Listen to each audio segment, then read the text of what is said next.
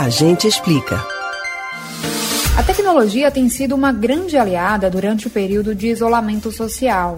Os shows dos artistas ajudam a esquecer por um momento a crise instalada pelo novo coronavírus.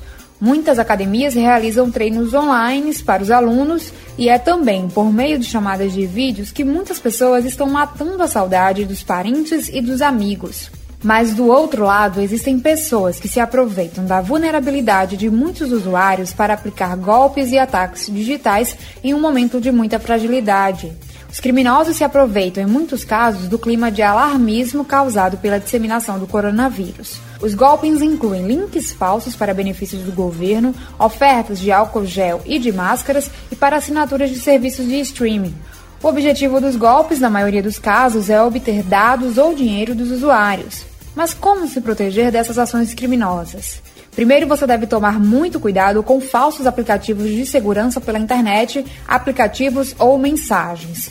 Um dos golpes que surgiram após a pandemia causada pelo novo coronavírus foi a criação de dezenas de aplicativos falsos relacionados ao auxílio emergencial criado pelo governo federal. Os golpistas se aproveitam da necessidade de as pessoas se cadastrarem para receber o benefício para roubar informações sigilosas. Você deve ficar atento e manter uma postura vigilante para evitar cair nesses golpes. Desconsidere qualquer informação que não esteja nos canais oficiais dos governos e empresas. Em caso de dúvidas sobre a veracidade de uma mensagem ou conteúdo, interrompa a operação e entre em contato com o serviço de atendimento ao consumidor do prestador do serviço ou vendedor do produto para confirmar se aquilo é real. Fique atento a essas dicas de segurança.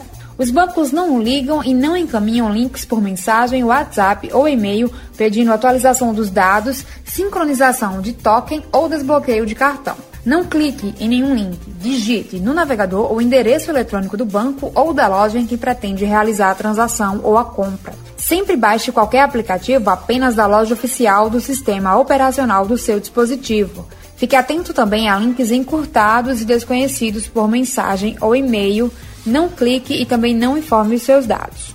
Sobre o auxílio emergencial, o site oficial para se cadastrar para receber é auxilio.caixa.gov.br. O cadastramento para receber o auxílio emergencial também pode ser realizado pelo aplicativo específico da Caixa, que deve ser baixado somente na loja oficial do seu celular.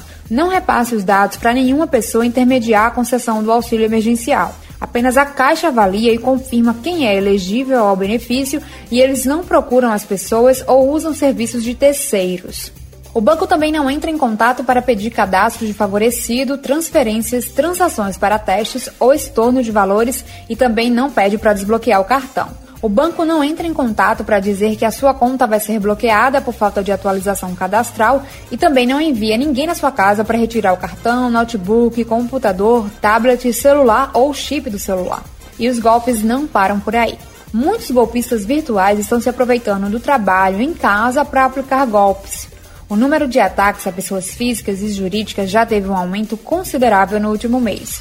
Se você está trabalhando em casa, também deve ficar atento. Mantenha antivírus e sistema operacional do seu computador sempre atualizados e evite plugar pendrives desconhecidos no computador porque eles podem conter vírus. Também tenha cuidado ao clicar em links enviados por e-mail. Configure senhas fortes no Wi-Fi da sua casa e evite aquelas senhas óbvias. Em caso de suspeita de qualquer comprometimento da segurança, altere as senhas imediatamente e não utilize redes públicas ou compartilhadas. Então é isso, fique atento a tudo que recebe pelas redes sociais ou e-mails, não receba supostos funcionários de bancos na sua casa e confie apenas nos canais oficiais para obter informações. Você pode ouvir novamente o conteúdo do Agente Explica no site da Rádio Jornal ou nos principais aplicativos de podcasts Spotify, Google e Apple Podcasts. Camila Brandão para o Rádio Livre.